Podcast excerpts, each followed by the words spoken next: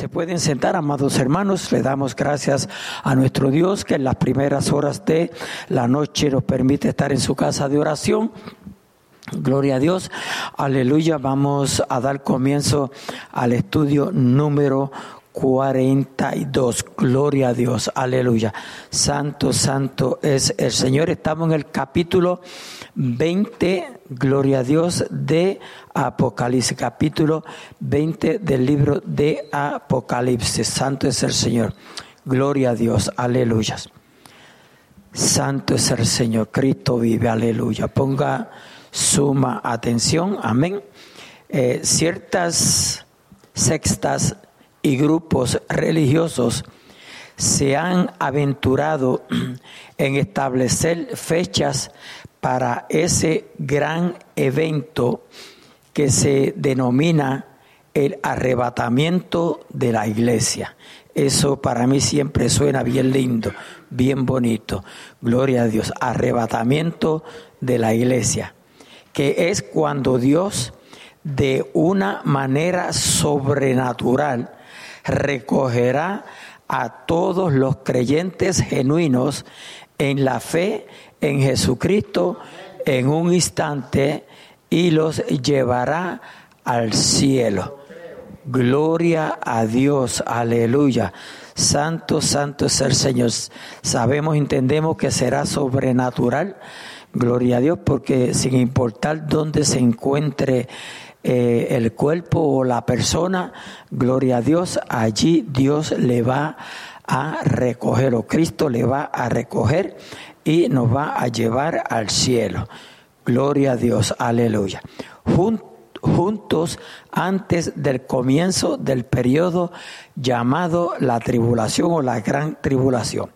Todos los que se arriesgaron a dar una fecha determinada resultado de equilibrios matemáticos y bíblicos han tenido que decirse, gloria a Dios, no creemos que se pueda predecir ni fijar fecha alguna en términos absolutos. Este evento podría ocurrir en el día de mañana. Gloria a Dios. Santo es el Señor. Es decir, que este evento puede ocurrir en cualquier momento, podría ocurrir en este mismo instante, en esta misma noche. Gloria a Dios, aleluya. Santo es el Señor. Este evento podría ocurrir el día de mañana o cualquier otro día. Dios tiene su propio horario. Amén. Dios tiene su propio horario su propio plan, su propio programa, y no ha sido revelado en qué día, año o mes o hora este evento que marcará el comienzo de los últimos días, los siete años que constituyen el periodo más difícil y doloroso en toda la historia de la humanidad. Pero sí, por muchos detalles estamos viendo la preparación del adecuado escenario para que se cumplan todas las profecías que ya fueron anunciadas en el Antiguo y en el Nuevo Testamento. Gloria a Dios, aleluya. Bien, en la primera parte del versículo 4 del capítulo 20 de Apocalipsis leemos, y leo, y vi tronos, y se sentaron sobre ellos los que recibieron facultad de juzgar, y vi las almas de los decapitados por causa del testimonio de Jesús. El apóstol Pedro en su segunda epístola, capítulo 1, versículo 20, escribió, entendiendo primero esto, entendiendo primero esto, que ninguna profecía de la escritura es de interpretación privada. Eso lo sabemos muy bien. O sea, que no es admisible sacar un versículo de las Sagradas Escrituras fuera de su contexto, aisladamente, y utilizarlo como base para una doctrina. Es necesario tener además la corroboración, la confirmación de otras escrituras. Un texto bíblico como el que estamos contemplando es una declaración de hechos literales que alcanzan en el programa completo de la profecía que hemos estado siguiendo. El tratar de reducir y cambiar este texto e interpretarlo en términos de símbolos figurados transformarían este pasaje en algo incomprensible. Alabado sea nuestro Dios.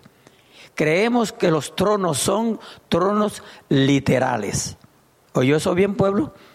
Creemos que los tronos son tronos literales, o sea, van a existir. Gloria a Dios. Los mártires son mártires genuinos. Gloria a Dios. Jesucristo es literalmente el Hijo de Dios. ¿Cuántos dicen amén? Y Salvador nuestro. Amén. Gloria a Dios. La palabra de Dios es literal. La bestia, la imagen y la marca de la bestia es literal. Y los mil años, el reino del milenio, son literales. Oiga bien, todo es literal. Y los mil años significa nada más ni nada menos que mil años. Si Dios hubiera querido decir que ese periodo era eterno, pues creemos que así lo habría afirmado. Si Dios ya nos reveló tantos detalles concretos ¿por qué diría Dios algo diferente a lo que realmente quiso decir? Cuando Dios dijo mil años, gloria a Dios, estimado amigo, amiga, oyente, hermano, aleluya, más vale creerle porque Él así lo afirmó.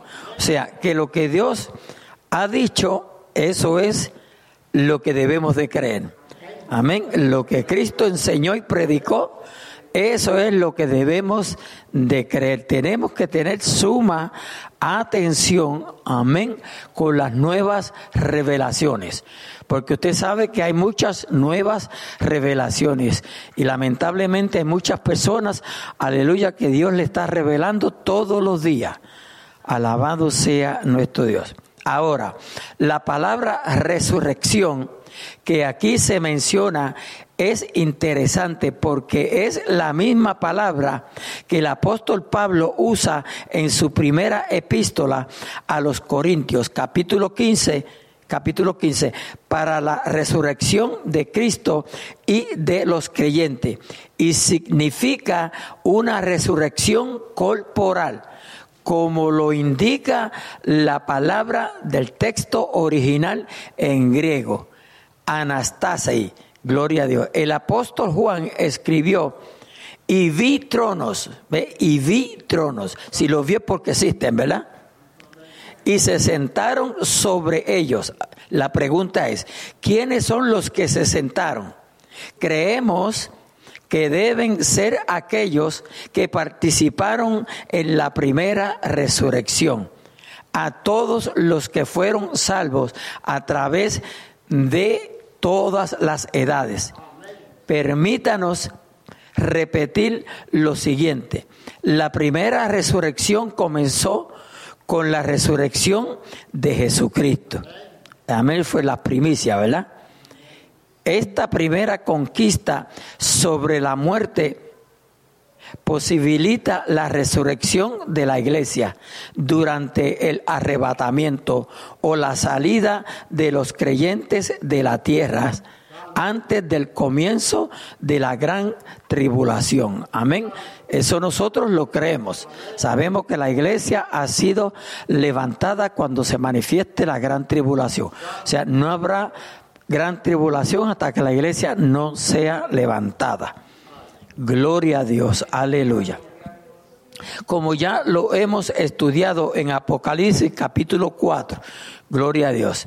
Ahora, al finalizar los siete años de la gran tribulación, gloria a Dios, ocurrirá la resurrección de los santos de la tribulación que serán las almas de los decapitados por causa del testimonio de Jesús y por la palabra de Dios los que no habían adorado a la bestia ni a su imagen y también la resurrección de los santos del Antiguo Testamento, como vimos en el capítulo 12 del profeta Daniel, versículo 1 y 2. Dios sigue su plan, su guion de los eventos. Esta no es una idea ingenua o un producto de una mente fantasiosa. Gloria a Dios. Este es un programa organizado y detallado que Dios determinó que Él ha prestado en su palabra, ha presentado en su palabra y que Él concluirá según su plan y propósito. ¿Cuántos dicen amén a esto?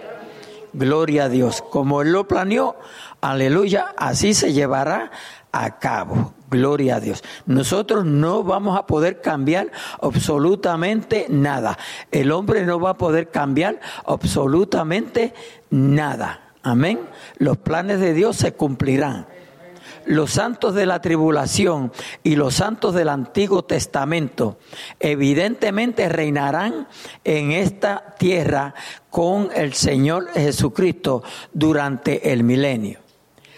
La iglesia, todos los creyentes que fueron quitados del planeta en el arrebatamiento, la esposa de Cristo residirá en la nueva Jerusalén, donde reinará junto con él desde ese lugar tan, tan relevante. Pero además creemos que también sobre gran parte de la creación de Dios ya vamos a ver ya, ya vamos a ver esto en el próximo capítulo, o sea, capítulo 21. Cristo se trasladará de la nueva Jerusalén, ubicada en el cielo, a la antigua ciudad de Jerusalén en la tierra. La iglesia también se trasladará de un lado hasta el otro, desde su hogar celestial y la tierra. Multitudes de personas de Israel y como también de los gentiles vivirán en el periodo de reino del milenio, con sus cuerpos físicos, naturales, al no haber muerto antes. Y estos serán los que juntos con aquellos que nacerán durante el milenio, porque a veces se hace esa pregunta, ¿verdad? Si nacerán, gloria a Dios, personas. Aleluya. Los que serán probados durante este periodo. Así como el Señor Jesucristo después de su resurrección, ya con un cuerpo glorificado. Amén. Así como el Señor Jesucristo, después de su resurrección, ya con un cuerpo glorificado, se mostró y anduvo con sus apóstoles y cientos de seguidores. Asimismo, la iglesia, los creyentes, en un cuerpo glorificado, porque vamos a tener cuerpo glorificado como el Maestro. Amén, ya lo sabemos, ¿verdad que sí? Se mezclará con las multitudes que vivan en sus cuerpos naturales, aquí en la tierra. Todos los miembros de la iglesia que habían sido recogidos anteriormente y llevados al cielo, regresarán nuevamente a la tierra, pero con cuerpos glorificados. Repito, cuerpos glorificados. Gloria a Dios, aleluya. Santo es el Señor. Ahora, en el versículo 6 se nos dice que ellos serán sacerdotes de Dios y de Cristo. Esta mención se refiere exclusivamente a la nación de Israel y ese es el propósito original de Dios para Israel. Dios dijo en Éxodo capítulo 19 y versículo 6, y vosotros me seréis un reino de sacerdotes y gente santa. Aleluya. Estas son las palabras que dirás a los hijos de Israel. Gloria a Dios. Ahora, Abraham fue un sacerdote en su familia. Leví fue el sacerdote de la tribu, con la familia de Aarón, sirviendo como el sumo sacerdote. En el reino teocrático sobre esta tierra, toda la nación de Israel llegará a ser sacerdotes. Gloria a Dios. En las sagradas escrituras encontramos más profecías acerca del milenio que sobre cualquier otro periodo. Gloria a Dios. El reino fue el gran tema de los profetas del Antiguo Testamento. Hay mucho silencio alrededor de las profecías de los profetas del Antiguo Testamento.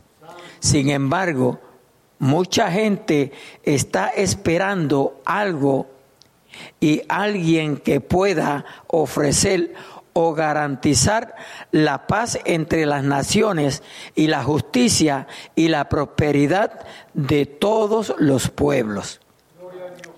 Ese anhelo de un gobierno universal, porque usted sabe, ¿verdad? Que diario se está diciendo, oremos por la paz de Israel.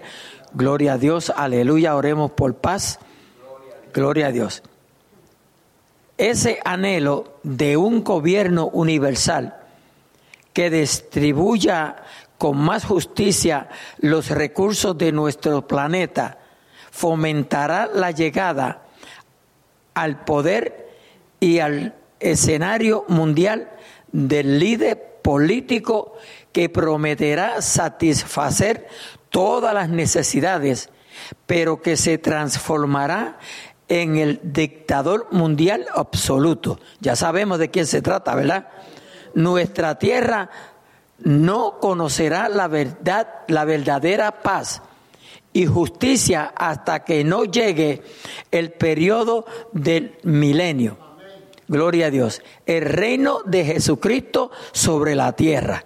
Él va a reinar, iglesia. Aleluya. Leamos ahora los versículos 7 a 9 de este capítulo 20 de Apocalipsis y pongamos suma atención. Cuando los mil años se cumplan, oiga bien, cuando los mil años se cumplan, se recuerda que en el estudio pasado estábamos, a, aleluya, eh, discutiendo un, poquito de eh, qué iba a pasar con Satanás después que fuera, ¿verdad? Después de los mil años. Dice, cuando los mil años se cumplan, Satanás será suelto de su prisión. Versículo 8 y saldrá y, en, y saldrá a engañar a las naciones que están en los cuatro ángulos de la tierra, a Gog y a Magog, a fin de reunirlos para la batalla, el número de los cuales es como la arena del mar. Ay, Dios mío. Versículo 9.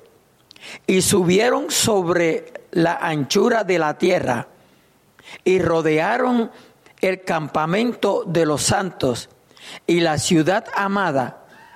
Y de Dios descendió fuego del cielo y los consumió. Poder de Dios. Aleluya. Gloria a Dios. Santo es el Señor. Todo el libro profético de Apocalipsis es un relato cronológico de los últimos eventos que ocurrirán, oiga bien, durante los últimos tiempos de nuestra tierra. Aquí se nos describe la última rebelión de Satanás y de hombres que él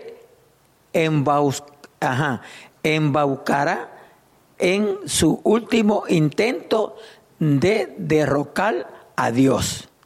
Gloria a Dios, aleluya. Satanás en todo tiempo ha querido vencer a Dios, ¿verdad? Pero no lo logrará jamás. El milenio será un periodo de prueba bajo el cual los hombres, la población mundial, vivirán bajo condiciones ideales, perfectas, y como lo demuestra este texto, tan pronto como Satanás es liberado de su cautiverio, una gran multitud que había estado bajo el reino personal de Cristo y bajo circunstancias ideales, se dejarán, oiga bien, seducir y seguirán a Satanás. ¿Oyó eso? Y como lo, y como lo demuestra este texto, tan pronto como Satanás es liberado de su cautiverio una gran multitud que había estado bajo el reino personal de Cristo y bajo circunstancias ideales, se dejarán seducir y seguirán a Satanás, el diablo, el engañador, y como también se le denomina la serpiente antigua. Alabado sea nuestro Dios. Aleluya. Siempre Satanás ha sido un engañador, mentiroso, usurpador, ¿verdad? Gloria a Dios, aleluya. Eso no, no cambiará. Amén. Aún los mil años encerrados no le van a hacer reflexionar. Gloria a Dios.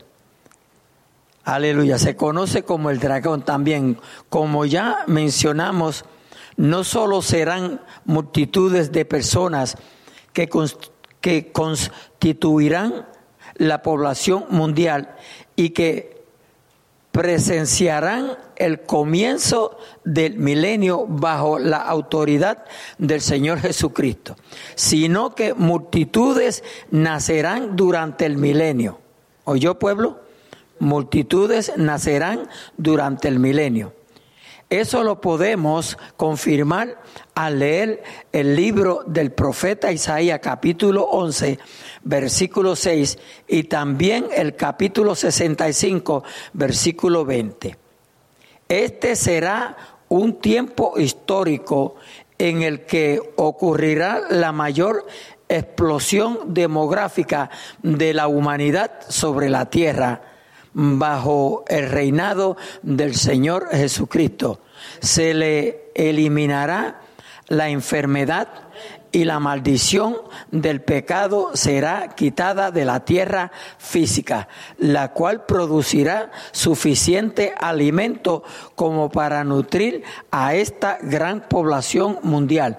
Pero solo una cosa no cambiará de naturaleza y eso será el corazón humano, que no cambiará a pesar de vivir en un clima de total paz, justicia y prosperidad.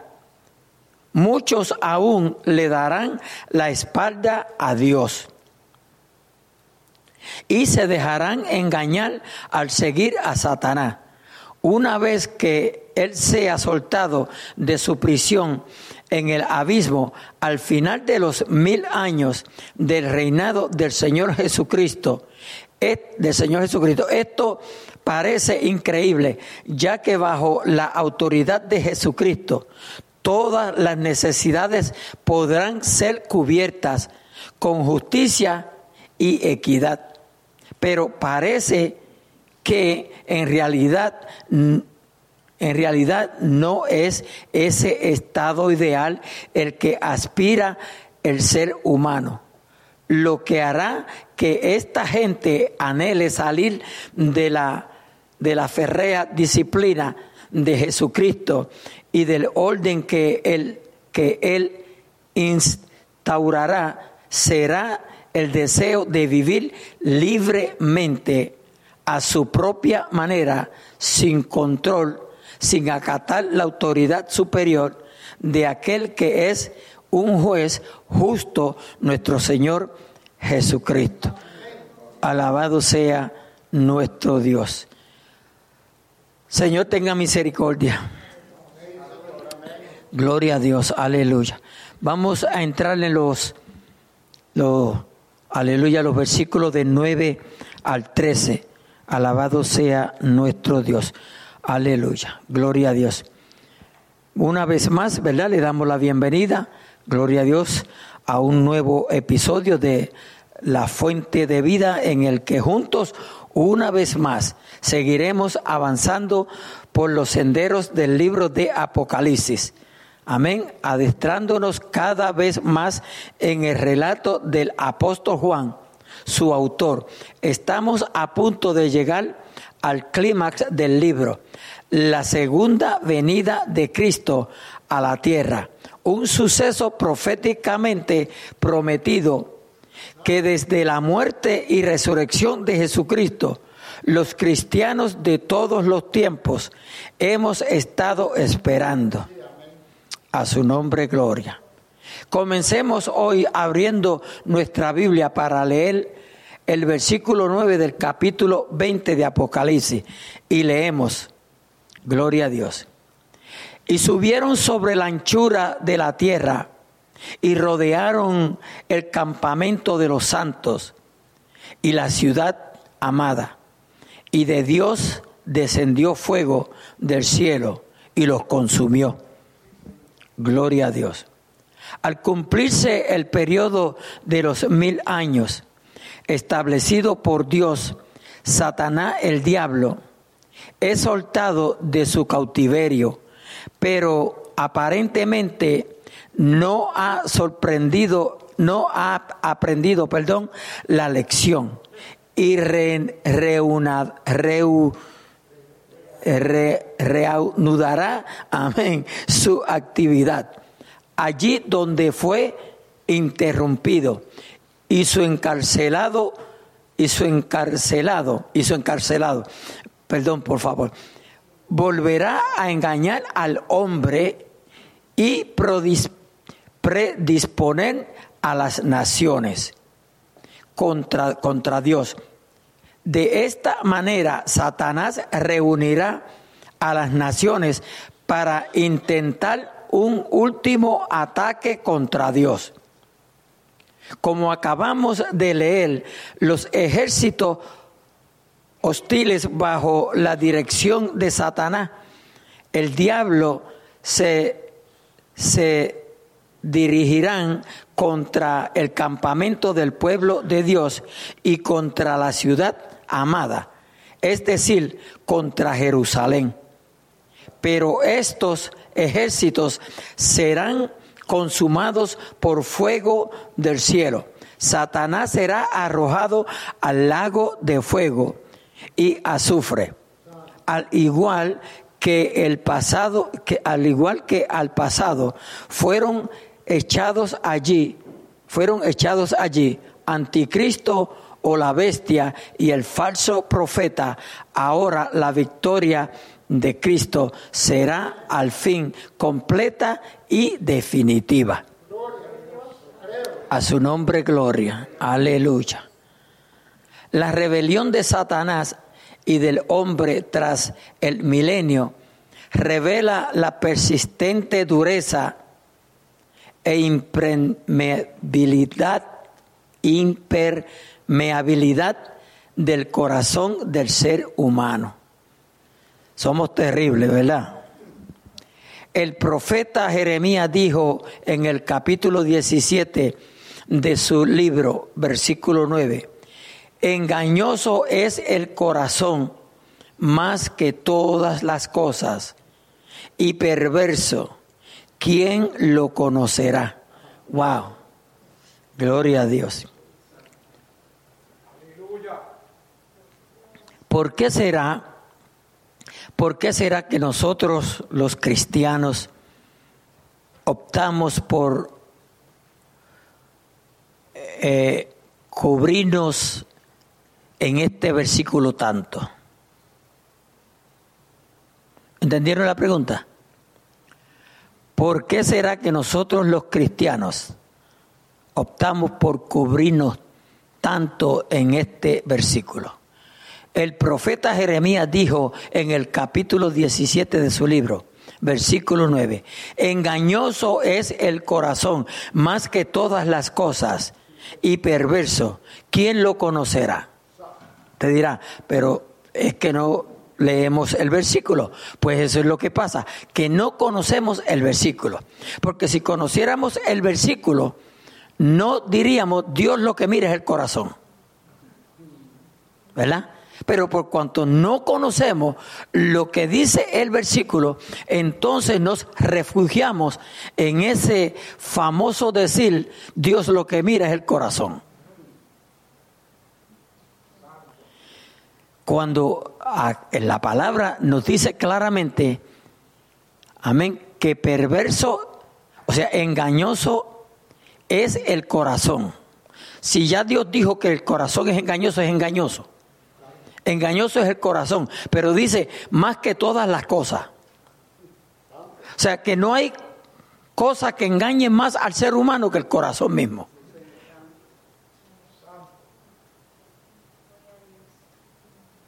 Yo creo que vamos a tener que mencionarlo, escribirlo por las paredes. A su nombre, gloria. Más que todas las cosas, dice, y perverso sea, Dios ve el corazón del hombre perverso. Y nosotros sabemos lo que es una persona perversa, un corazón perverso. ¿Por qué es el corazón? Porque la persona sin el corazón no es nada. Después hace una pregunta, ¿quién lo conocerá? So, cuando decimos Dios lo que conoce, Dios lo que mira es el corazón, pues entonces Lo decimos porque no conocemos el corazón. Porque si conociéramos cómo es el corazón, de acuerdo a lo que registra el versículo, no nos refugiáramos en decir Dios lo que mira es el corazón. Hay mucho silencio, no me gusta el silencio. Solo el ser humano es capaz de alcanzar las más altas y las más bajas. Oiga bien, cotas éticas y morales de conducta, tanto en positivo como en negativo. Alabado sea nuestro Dios. Repito, solo el ser humano es capaz de alcanzar las más altas y las más bajas cotas éticas y morales, y morales de conducta, tanto en positivo como en negativo. Gloria a Dios. Construimos maravillosas catedrales, pero también la bomba atómica.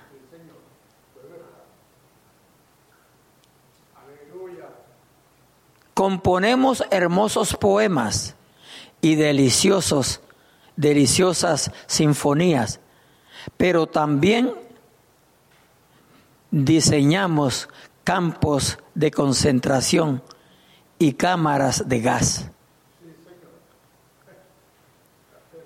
¿Cuán separados podemos los seres humanos llegar a estar de Dios? Lo que la Biblia denomina vieja naturaleza no es sino nuestra natural tendencia a hacer lo malo. Porque hacemos lo malo a causa de la vieja naturaleza. A su nombre, gloria. Muchas veces no queremos comprender, amén, entender que aunque somos hijos de Dios, aleluya, está la vieja naturaleza en nosotros. Aunque la Biblia dice de modo que si alguno está en Cristo, nueva criatura es. Amén, aleluya. Pero la vieja naturaleza sigue haciendo fuerza. A su nombre, gloria. Lo que la Biblia denomina vieja naturaleza no es sino nuestra natural tendencia a hacer lo malo, ¿ve? Nuestra natural tendencia. Tendemos a hacer lo malo. Para hacer lo bueno y hacer lo correcto, tenemos que estar bien empapados de Dios. Tenemos que estar bien metidos con Dios. Porque en sí la tendencia del ser humano es hacer lo malo. ¿Sabe que aprendimos primero a hacer lo malo que lo bueno?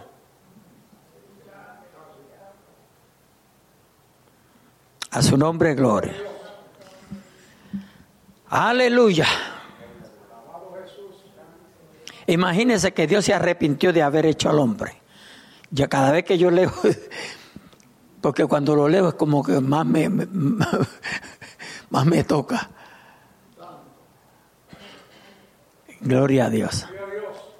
Hoy mi esposa y yo estábamos hablando de, porque ella me dijo, te voy a dar esto para que lo leas, porque me tocó a mí tanto.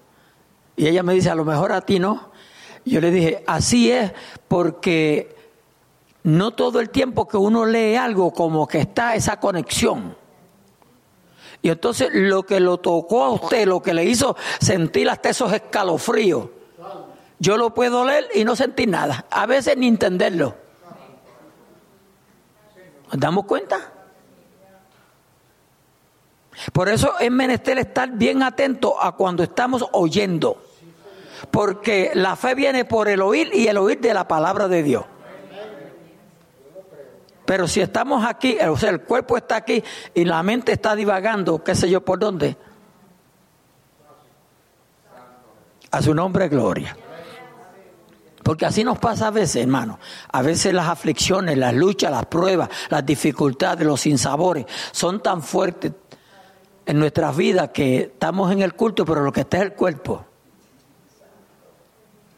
No me mire mal que todos hemos pasado por esa.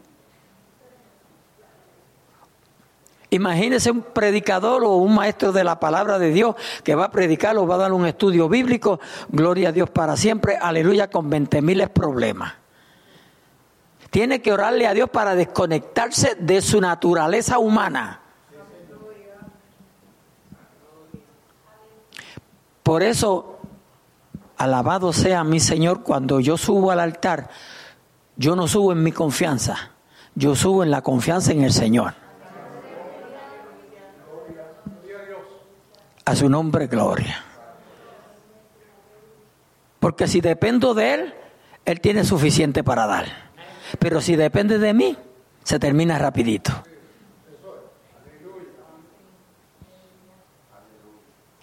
A su nombre, gloria, aleluya. Usted puede alabarlo porque hay libertad para alabar. Benjamín resucitó. Estaba un descansito para que no para que no se cansaran de mí. Sí, pastor, ahí una naturaleza carnal, que eh, hay una parte de la Biblia que la, identifica como la concupiscencia. Y eso siempre está por allí. La, nosotros pues necesitamos la ayuda del Espíritu Santo porque hay cosas que no se pueden. Nosotros no podemos. Hay personas que han, tratado muchas veces, Señor, pero yo he tratado tanto y tanto. El mismo David, un hombre conforme al corazón de Dios, tenía ese problema porque era humano.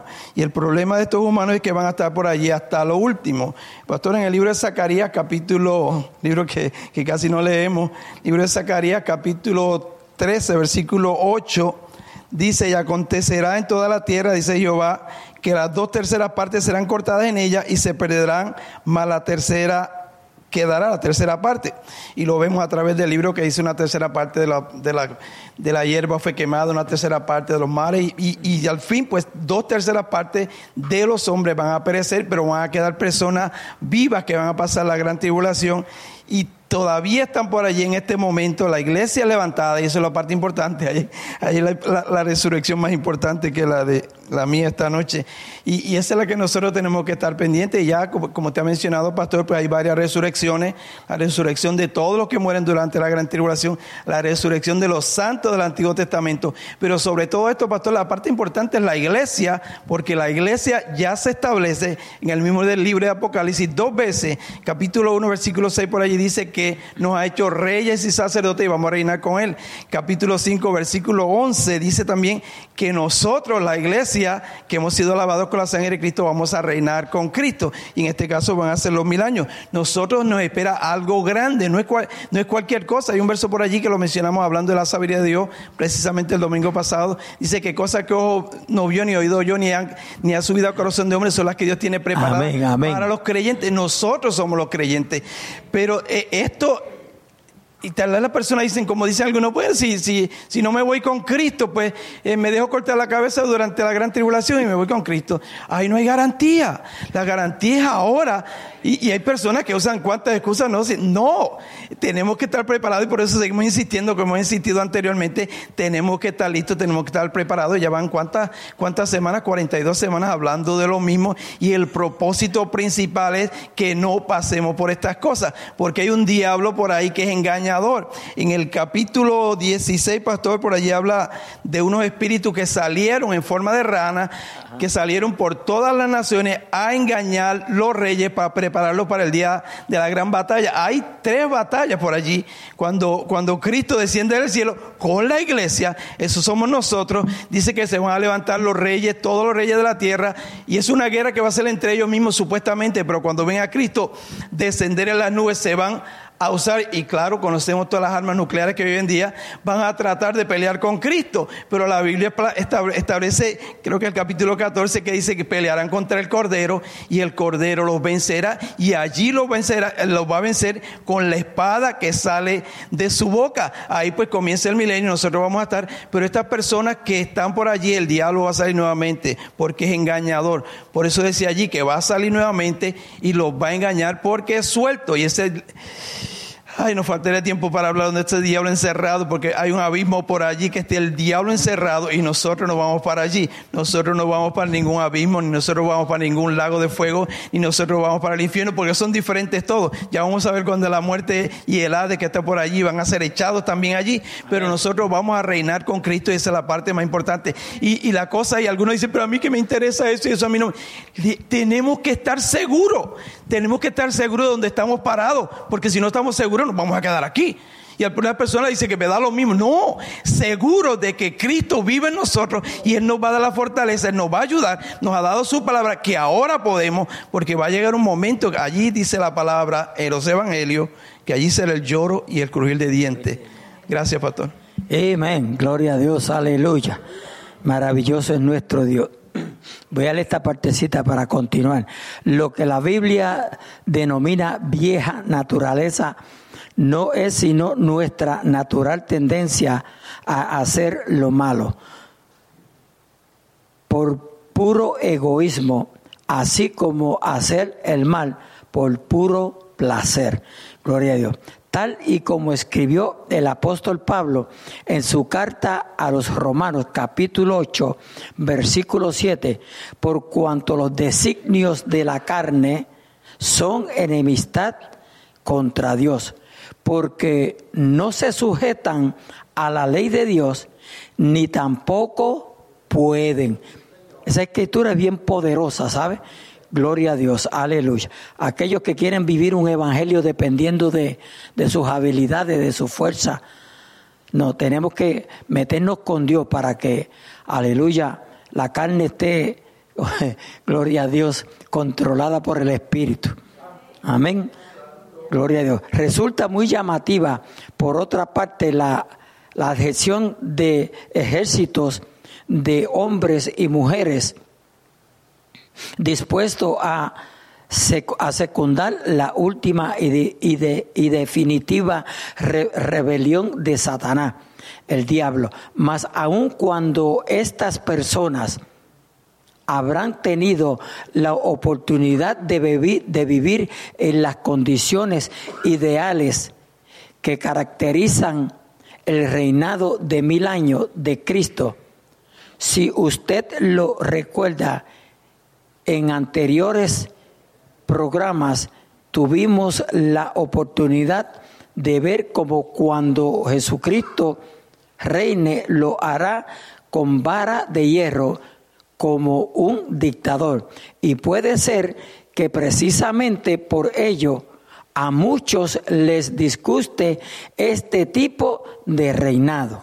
Híjole, que, que si bien será perfecto, desde el punto de vista de Cristo, no lo será tanto para muchos deseosos de llevar a cabo sus propios planes en el nuevo orden mundial.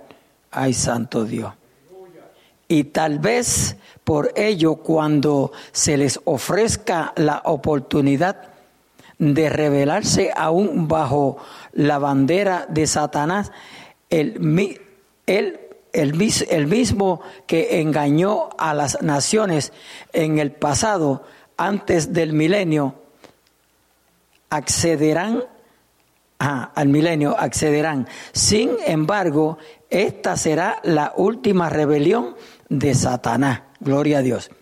He aquí llegamos estimados amigos, amigas, oyentes y hermanos, todo el que esté escuchando, a una figura que se grabó profunda y misteriosamente en el pensamiento judío, la figura de Gog y Magog. De hecho, a esta rebelión, la que acabamos de leer en Apocalipsis, se la denomina como Gog y Magog, se denomina como Gog y Magog la, la, encontramos por primera vez en el libro del profeta Ezequiel, capítulo 38 y 39.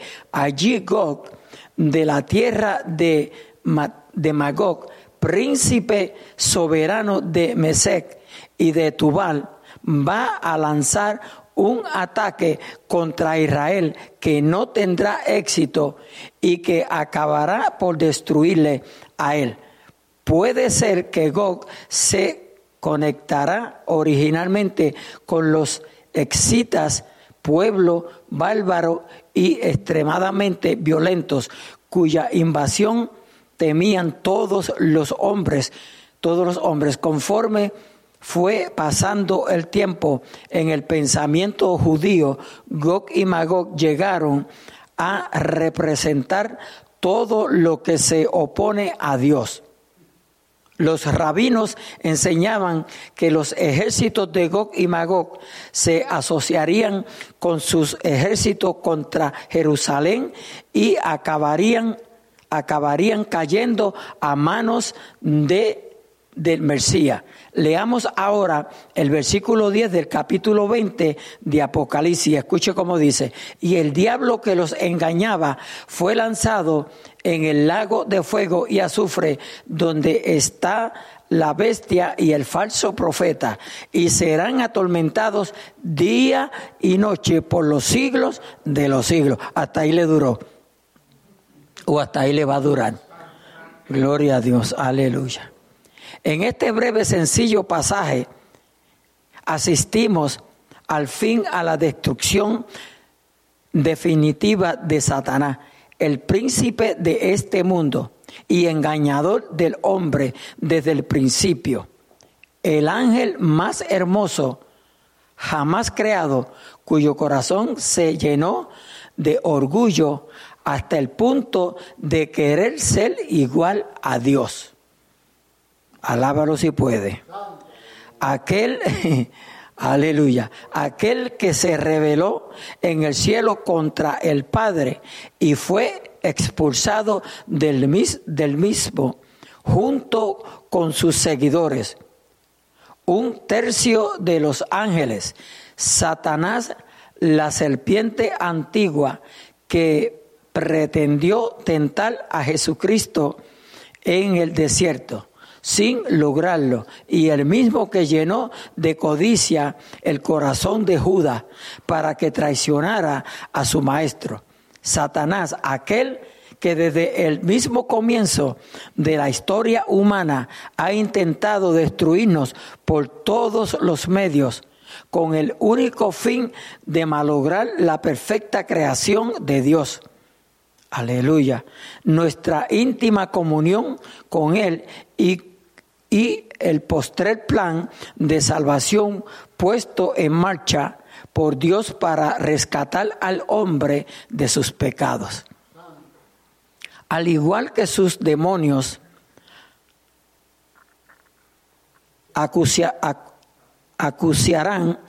al igual que sus demonios acuciarán a los ejércitos del mundo a lanzarse contra Israel en la batalla de Almadejón. Gloria a Dios. Satanás también conducirá a las engañadas naciones a un ataque suicida contra Cristo y su pueblo. Aquí Juan nos revela varias ideas que contradicen la cultura popular en torno al diablo en el primer lugar, Satanás no es el actual habitante más ilustre del infierno. Uh, el infierno aún no existe y tan solo será una realidad tras el gran juicio final. Dice la Biblia que Él es el príncipe de la potestad del aire, es decir, el príncipe de este mundo. Es el, es él es quien hoy controla el planeta el que, en el que vivimos. Dios, por supuesto, le ha impuesto ciertos límites, si bien, si bien durante la gran tribulación tendrá casi absoluta autoridad en la tierra durante cierto tiempo. En segundo lugar, Satanás no será el primero en ser arrojado al infierno. El anticristo, la bestia y el falso profeta, ambos le presidieron mil años antes. Ambos fueron echados a un infierno descrito de manera aterradora, un lago de fuego y azufre. ¿Qué dice la Biblia acerca de este lugar, el infierno?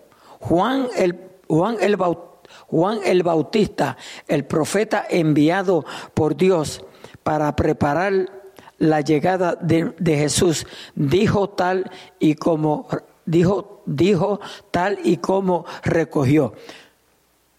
Lucas el evangelista en su capítulo 3 versículo 7 y decía a las multitudes que salían para ser bautizadas por él, oh generación de víbora.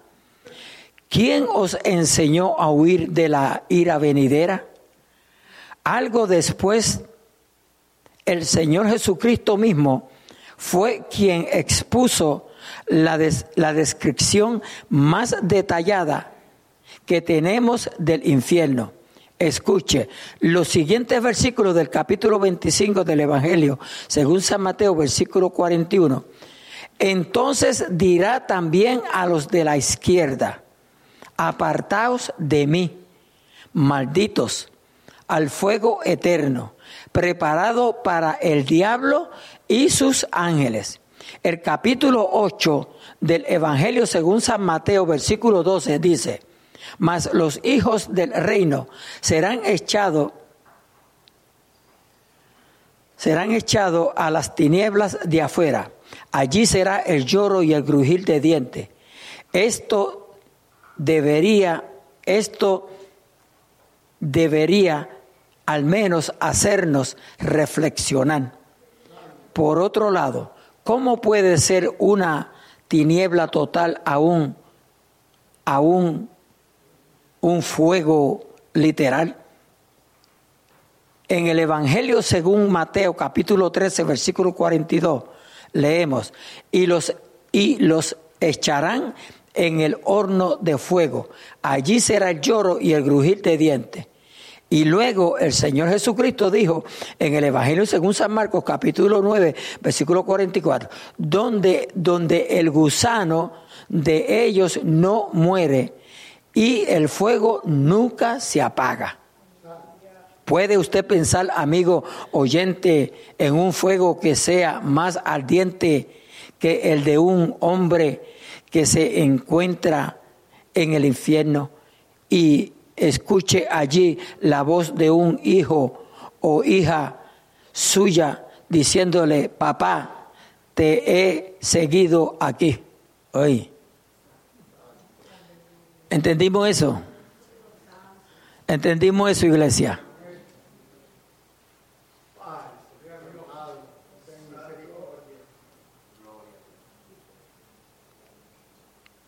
Mejor sería, estoy aquí porque no seguía a papá o a mamá. Pero que diga en el infierno, estoy aquí por haberte seguido a ti. Eso como que tiene un peso terrible, ¿verdad?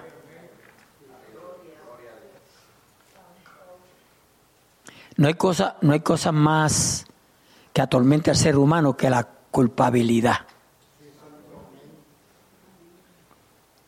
La culpabilidad ha llevado a personas a quitarse la vida.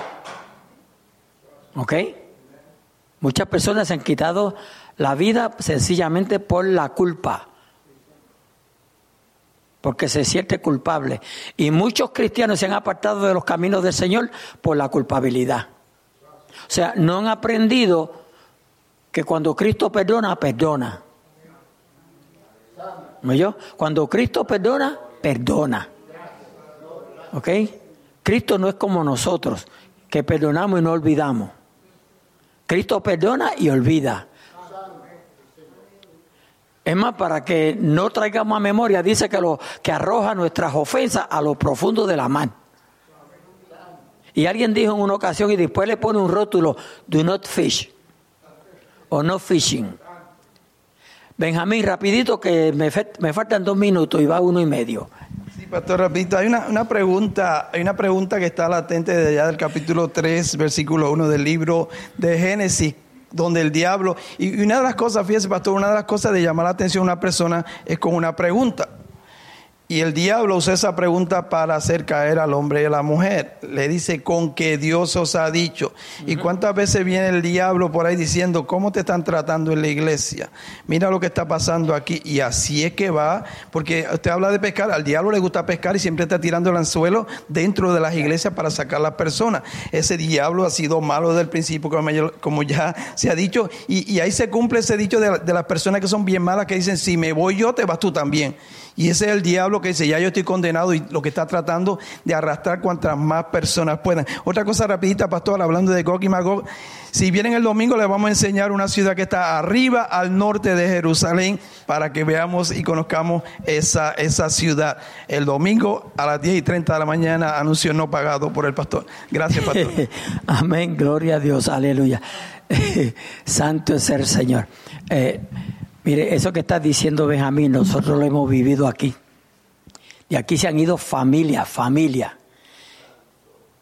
Que porque un familiar se enojó, los otros le siguieron. Eso es, eso es no ser creyente. Porque, porque aún mi esposa, o mi hijo, o mi hija, se tiren por un precipicio, yo no me voy a tirar. Porque la Biblia es clara y dice que cada uno individualmente le va a rendir cuenta a Dios. Yo no le voy a rendir cuenta a Dios por tu pecado, ni tú por el mío. Familias, familias han dividido iglesias. Por eso mismo que dice el hermano Benjamín, por dardos que tira el enemigo. Pero, amados hermanos, esos son gente que todavía no conocen las escrituras.